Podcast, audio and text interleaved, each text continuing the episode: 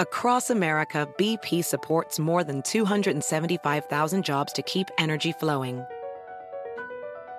Jobs like updating turbines at one of our Indiana wind farms and producing more oil and gas with fewer operational emissions in the Gulf of Mexico. It's and, not or.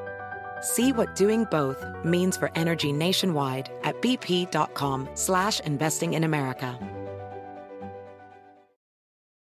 You might be right. It's simple, but something you almost never hear in politics today, with each side more concerned about scoring political points than solving problems. I'm Bill Haslam, a Republican. And I'm Phil Bredesen, a Democrat. We're former Tennessee governors, and we invite you to listen to our podcast, You Might Be Right. Join us and guests like Al Gore, Paul Ryan, Judy Woodruff, as we take on important issues facing our country. Listen and subscribe to You Might Be Right, a new podcast from the Baker School at the University of Tennessee.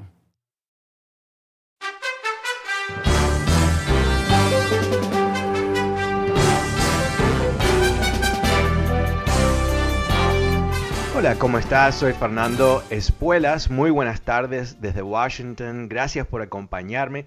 Te venía contando sobre un poco cuál es la situación en el Medio Oriente entre Israel y Palestina, este conflicto, este nuevo choque. Uh, que es uh, lamentablemente solamente la, más reciente manifestación de un conflicto de décadas ya. Uh, y algo que está lamentablemente también uh, capturado, por un lado, por el terrorismo de Hamas y por otro lado, por el cinismo de Netanyahu. Bueno, ¿cómo lo ves tú? El número es 844-410-1020, 844-410-1020. También aprovecho para pedirte un favor, si te gusta este programa, recomiéndalo. Eh, siempre puedes eh, escucharlo en vivo, obviamente, pero también puedes escucharlo a través del podcast. Uh, puedes suscribirte gratuitamente al podcast a través de fernandoespuelas.com, fernandoespuelas.com, uh, y también a través de Apple Podcasts y Spotify. Pero ahora vamos a ir a las líneas con Héctor. Hola Héctor, ¿cómo estás? Buenas tardes. Buenas tardes. Um, mira, um, se me hace un poco... A- apenas te escucho, eh, Héctor. Ah, eh, creo que Ok, ya sí. voy manejando, disculpa. Ah, sí. Um, no, no, está bien, pero voy queremos escucharte. fíjate, a tratar de ser muy rápido y no tan específico, precisamente porque voy manejando. Ok. Ah, sí, se te decía que se me hace muy am, am, para pensar el hecho de que desde la semana pasada que una señora te preguntó que le explicaras algo con respecto a esto, ah, te enfocaste solamente en las situaciones que están pasando ahorita y lo importante es ver cuál es el origen del, del conflicto. Si eh, de pronto me enfermo de mi estómago, lo importante no es ver nada más los síntomas, sino ver cuál es el origen de la enfermedad. Eso es lo importante para que directamente se vayan a, arreglar la enfermedad. En el caso de, de este conflicto, am, es, es algo que se tiene que explicar desde el principio. Los palestinos han sido engañados desde que el imperio am, que, que estaba controlando toda esa área querían deshacerlo los europeos. Se les am, invitó a participar a que a, a destruir ese imperio y con la promesa de que se les iba a dar independencia. Cuando destruyeron todo, todo el imperio que estaba en ese momento controlando, no les dieron ninguna independencia y después a los ingleses Ya, ok, te más independencia con la declaración Balfour, Ajá. los engañaron otra vez. No, sé si esa es la historia mm, eh, real. Creo que eh, lo que eh, lo que tú te refieres es que durante la Primera Guerra Mundial, ah, que fue en- en- entre otros jugadores el choque entre el Imperio Turco y el Imperio Británico en el Medio Oriente y ah, los ingleses atraen a diferentes tribus árabes que vivían bajo el Imperio Turco a eh, activarse militarmente y ayudarlos a, destituir a los turcos de su imperio. Y como tú dices, eh, crearon países, o sea, en forma completamente absurda, crearon Irak, crearon Siria, crearon Líbano, crearon Palestina. Y, uh, bueno, trataron de controlar todo hasta que no podían. La división de, Israel, perdón, de Palestina entre Israel y los palestinos es algo que, eh, bueno, deciden los ingleses que lo van a hacer. Hay una declaración que se llama The Balfour Declaration. Pero después es la, eh, las Naciones Unidas ah, que determinan cómo dividir ese territorio. Y ellos rechazaron esa decisión porque eh, pensaban que no iban a dar nada de territorio, querían 100% de territorio. Y hay, una, disputa, no sé si una disputa ya a estas alturas, pero eh, que los europeos tomaron esta decisión de darle esta tierra a los judíos por, la ruina que ellos habían permitido eh, en, en Europa con el holocausto, que tiene cierta, cierta verdad. Pero yo creo que más allá de explorar el pasado, que es importante saberlo, ¿no? Eh, eso sí, estoy, coincido, es importante siempre saber la historia.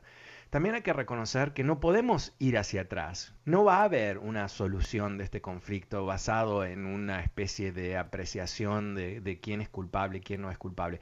Ya pasó eso, ya no hay eh, ningún tipo de espacio para determinar quién se equivocó y cuándo y quién fue justo y quién fue injusto. Hay una realidad, la realidad es que hay uh, judíos por un lado y hay palestinos por el otro y que la tierra está limitada y que a través de las últimas dos décadas en donde los palestinos se rehusaban a decir sí a un plan de paz, eh, ciertas ah, fuerzas políticas de Israel, como la derecha de Netanyahu, agarró más. Esto, no, estoy de acuerdo con eso y ciertamente eh, yo que soy una de esas personas que por mucho tiempo me fascinaba e, este, este conflicto, me, me fascinó totalmente siempre, y la idea de que estos dos grupos de personas no podían ponerse de acuerdo en cómo llevar la paz siempre fue uno de los grandes misterios, pero también una de esas cosas que uno aprende en la vida, ¿no? que a veces la lógica eh, no tiene papel, ah, que a veces la, eh, el razonamiento no ocupa mucho, mucho espacio. ¿Por qué? Porque están las emociones. Y lo que tú dices, Héctor, es parte de eso, ¿no? La idea de ir hacia atrás, de que hay que mirar el pasado. Sabes que el problema con siempre mirar hacia atrás y quedarse en el pasado es que nunca puedes avanzar. Porque siempre te vas a encontrar con un grupo que dice eh, fue injusto y otro grupo... Porque ¿qué es lo que pasa? ¿no? Eh, los judíos dicen, pero a nosotros nos dieron esta tierra y nosotros queríamos firmar paz. ¿Y qué hicieron ustedes? Trataron de matarnos. Ok, es verdad. es verdad. Entonces, eh, para, cada ah, historia de justicia o injusticia está el, del otro lado alguien que se siente atacado o no. Entonces, eh, eh, ha llegado a tal punto, y yo no, es que tenga una solución, no, no, pienses que estoy diciendo para nada, bueno, si solamente hacen esto y esto y esto y esto y esto, van a poder lograrlo. Yo creo que de alguna manera es el peor matrimonio del mundo. Y es un, matrimonio en donde no se pueden divorciar porque no pueden irse de sus propias tierras pero se odian, em, eh, no, se, entienden, ah, tienen resentimientos de años y años y años y años. Ah, ambos tienen una, especie de visión completamente fantasiosa de lo que hubiera pasado si, si no hubiera guerra y todo esto. Eh, entonces, eh, es, un problema muy, muy serio, es muy, muy serio. Y, lo que hace, lo hace muy difícil de resolver, yo creo, al fin y al cabo, es que para los judíos ellos identifican esto como un tema de existencia, ¿no? Que eh, uno de los conceptos fundamentales de Israel es nunca más, nunca más los judíos se van a encontrar indefensos frente a un holocausto, de los cuales han habido varios en contra de ellos, ¿no? Y para los palestinos tienen el mismo concepto, ¿no? Ellos inclusive tienen una palabra que no, recuerdo muy bien cuál es, es en árabe, eh, que marca el día de la división del país y para ellos es, como un holocausto, es como la destrucción de, de, su visión. Pero nunca hubo un país de Palestina, ¿no? No es que hubo la República Palestina y eso, no, o sea, fueron territorios dentro de otros estados imperiales desde siempre. Nunca hubo un reino palestino, un rey palestino, ni nada por el estilo. No digo que ellos no tienen derecho a tierra, derecho a libertad, tener un país soberano, ni nada por el estilo, pero digo, o sea, ahí también hay una cantidad de mitos que ellos utilizan para justificarse, ¿no? Ah, uno de los conflictos que es realmente es tan loco, es tan loco que uno dice no puede ser. Sí, puede ser uno de los eh, lugares donde siempre hay violencia, pero siempre hay violencia, cuando digo siempre es que cuando hay violencia, hay, violencia, es en el centro de Jerusalén. ah, en la antigua ciudad, la antigua ciudad tiene una muralla alrededor. En el medio de la antigua ciudad hay un monte. Y ese monte tiene una muralla enorme, enorme, enorme, enorme, enorme, enorme. Eh, arriba de esa muralla hay como una plaza. Y en esa plaza hay una mezquita. Y de esa mezquita, supuestamente, am, eh, eh, ¿cómo se llama? Ay, Dios mío, ¿qué me pasa?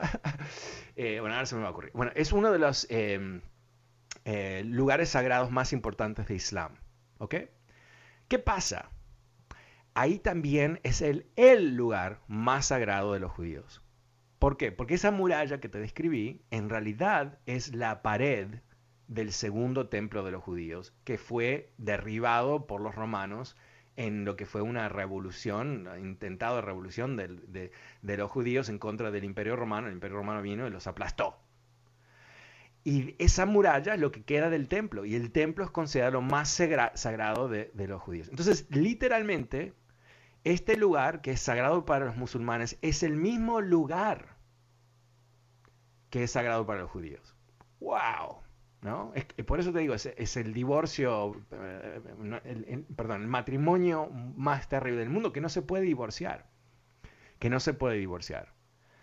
Entonces, eh, en ciertos momentos, por ejemplo, lo- los, ah, Israel ha llevado a cabo eh, em, ah, e- examinaciones por debajo de la plaza, por debajo del monte, para encontrarse con qué, con las vías originales romanas de la ciudad. ¿Por qué? Porque quieren comprobar que los judíos estuvieron ahí con su templo. Wow, ¿no? Es muy, muy complicado.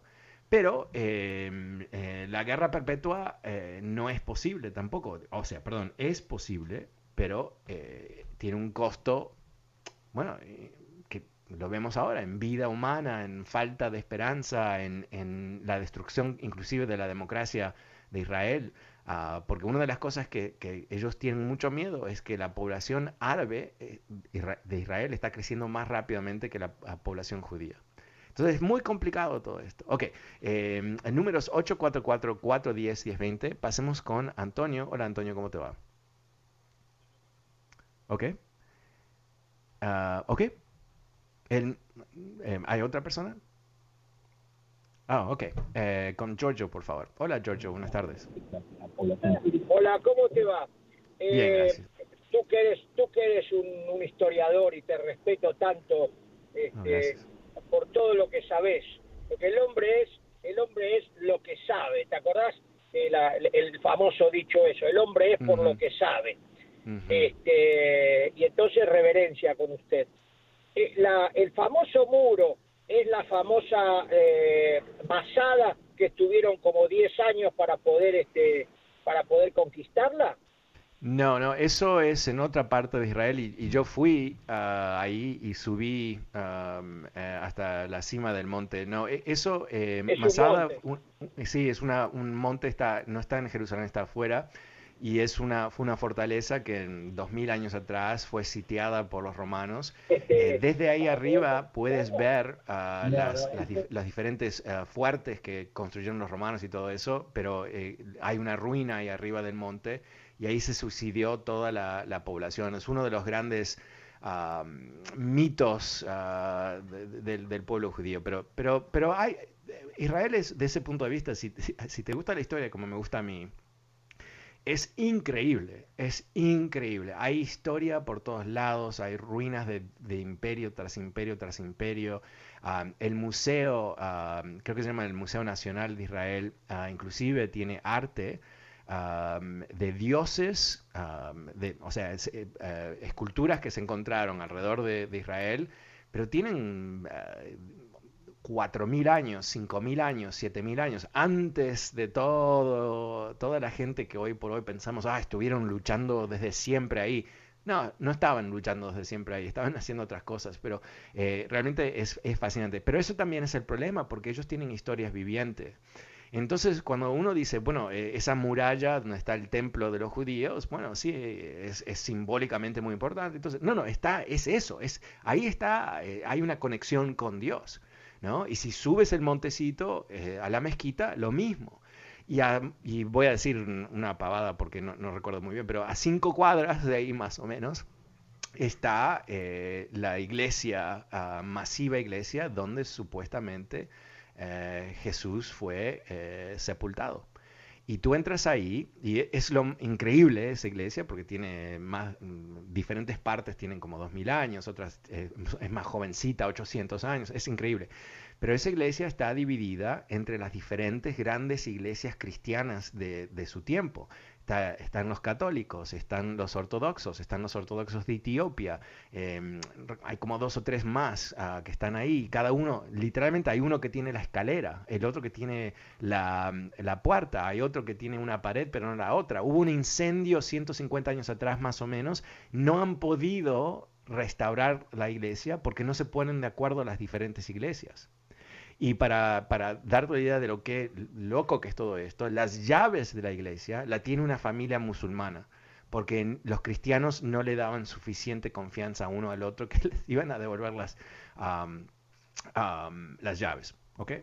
Entonces, eh, eh, es, una, es un lugar tan raro, ¿no? Eh, en donde cosas que uno ha leído a través de la vida están existiendo en tiempo real y quizás la, conversación más interesante que tuve en, esos viajes fue con una, ah, un, ah, coronel en los servicios de inteligencia, lo conocí en una cena, y estaba ahí con su esposa, que había sido también una militar, pero trabajan para otra cosa ahora, y me decían que había dos realidades, que ellos eh, no son religiosos para nada, eh, se identifican como judíos, eh, o sea, por eso es su cultura, es su, su, tradición y todo eso, pero se consideran israelíes y que ellos están ahí para defender el país, no por tema religioso, defender el país como tú defiendes el tuyo, yo defiendo el mío y todo el resto.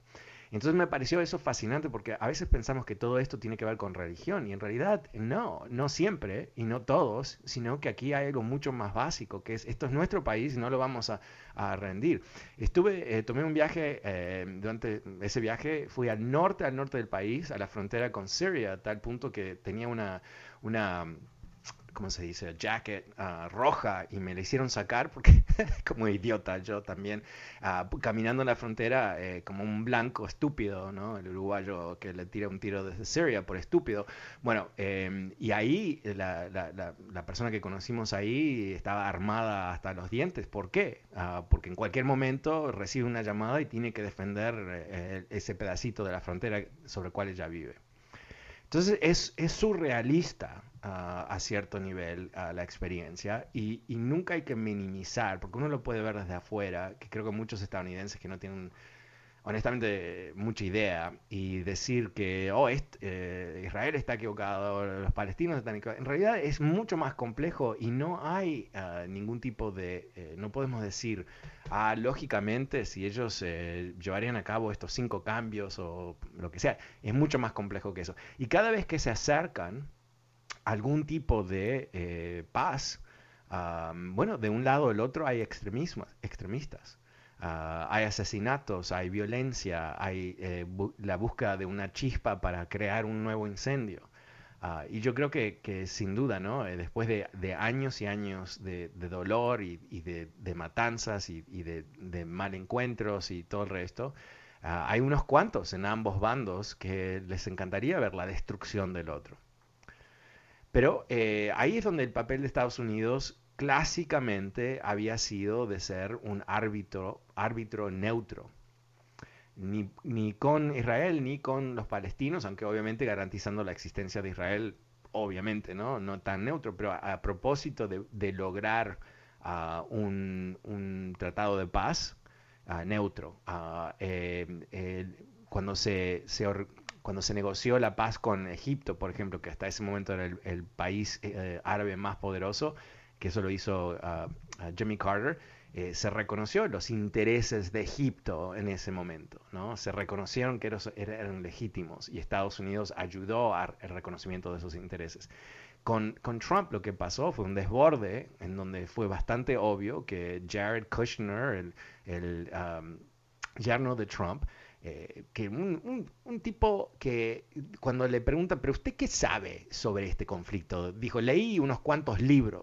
Como que este es uno de esos conflictos mundiales sobre cuales hay carreras de personas, ¿no? Que, que grandes mentes en Israel, en Estados Unidos, en Inglaterra, en Francia, donde tú quieras, que ha pensado estas cosas en forma muy, muy profunda para lograr avanzar las negociaciones. Viene este muchachito ah, mal educado y, con una arrogancia feroz y haciendo creer que él va a resolver eh, esto. Eh, ¿Qué hace? Trabaja sobre un plan de paz sin hablarle a los palestinos. Lo, habla con, solamente con Israel y lo presenta como si fuese la gran revelación, ¿no? Aquí les traigo la solución a todo. Y pero literalmente los palestinos dicen, no, rechazamos desde el primer paso. Y, Europa es like, no, eh, no, China, uh Rusia, o sea, tres años de, bla, bla, bla, de entregarle beneficios a Israel con el concepto de que nosotros vamos a lograr la paz. ¿Y qué es lo que hacen? una payasada, ¿no? Entonces, eh, eh, estamos con una situación en donde hemos perdido cuatro años, donde pudo haber cierto progreso, aunque el progreso siempre es dudoso, siempre es complicado, ah, pero si Netanyahu hubiera percibido, de, sin duda lo que hubiera sido la presidencia de Hillary Clinton, que ella conoce ese conflicto a fondo, conoce todos los, los individuos, conoce los temas, te puedes imaginar Hillary Clinton con su gigantesco cerebro, Ah, realmente pudo haber sido aquella persona que, por un lado, con, palo y zanahoria, ¿no? Eh, porque Israel depende totalmente de Estados Unidos. Y Hillary Clinton, aunque siempre fue muy, muy pro-Israel, también la, la, premisa de Hillary Clinton siempre fue que lo mejor que se puede hacer para Israel es lograr la paz, porque eso va a asegurar que Israel no, se, no esté sometida a ataques y que no sea vulnerable y todo el resto. Entonces, eh, me imagino que cuando gana Trump, no, me imagino, sé, Netanyahu estaba, eh, pero maravillado, porque se le quitó por encima la presión que todo primer ministro de Israel siente de tratar de aterrizar en, en paz, porque Estados Unidos está presionando, está presionando, está presionando, y ah, inclusive creando incentivos. Eh, ¿Qué es lo que hace Trump? Le quita el dinero a los palestinos. ¿no? O sea, genera una situación de crisis más profunda, eh, que obviamente es un anti-incentivo, que genera más inestabilidad entre los palestinos, le quita más legitimidad a los políticos reales que pudiesen negociar en paz. O sea, creó más caos, sorpresa, ¿no? Eh, ¿Qué más iba a hacer? Pero lo hizo. Y por encima se dio el lujo de decir que él era el campeón, el campeón de Israel, por encima de todos y todo el resto. Bueno, eh, espero que podamos eh, ver eh, mañana, el día siguiente, algún tipo de tregua donde se pueden tranquilizar las cosas y obviamente que paren las muertes de, ambos lados. Ah, pero yo creo que, aquí ah, lo importante que, que, uno tiene que, ver es cómo esto va a impactar la política de Israel, que está, como te comentaba en el comienzo de esta conversación, eh, bastante, bastante terrible la situación política, donde los partidos no llegan a poder conformar un, gobierno estable. Ah, eh, yo creo que, hay que darle cierta cuota de responsabilidad a esa inestabilidad por lo que ha pasado hasta ahora con este conflicto. Ah, pero quizás, quizás ah, haya algún tipo de movimiento positivo en donde se pueda crear un gobierno más estable y, que ese gobierno a su vez tenga la posibilidad de poder avanzar con algún tipo de plan de paz. Ah, porque si no vamos a estar hablando de esto eh, todo el tiempo y lamentablemente nunca, nunca se va a prosperar. Y yo creo que eh, hemos llegado a tal punto donde tenemos que reconocer que esto es uno de los grandes fracasos de la humanidad moderna, que no hemos podido resolver ah, uno de los conflictos más antiguos, por supuesto, pero al mismo tiempo un conflicto que a su vez desata tanta violencia y malestar a través del mundo, que realmente uno pensaría llegó el momento. Bueno, también llegó el momento de decirte gracias, eh, gracias por acompañarme esta tarde, nos hemos quedado sin tiempo, pero yo vuelvo mañana.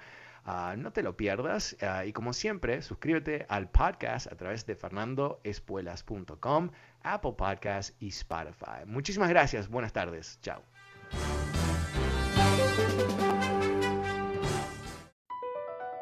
BP added more than $70 billion to the U.S. economy in 2022.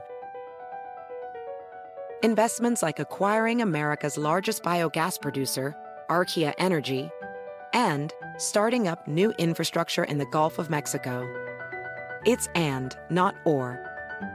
See what doing both means for energy nationwide at bp.com slash investing in America. You might be right. It's simple, but something you almost never hear in politics today, with each side more concerned about scoring political points than solving problems. I'm Bill Haslam, a Republican. And I'm Phil Bredesen, a Democrat. We're former Tennessee governors, and we invite you to listen to our podcast, You Might Be Right. Join us and guests like Al Gore, Paul Ryan, Judy Woodruff, as we take on important issues facing our country. Listen and subscribe to You Might Be Right, a new podcast from the Baker School at the University of Tennessee.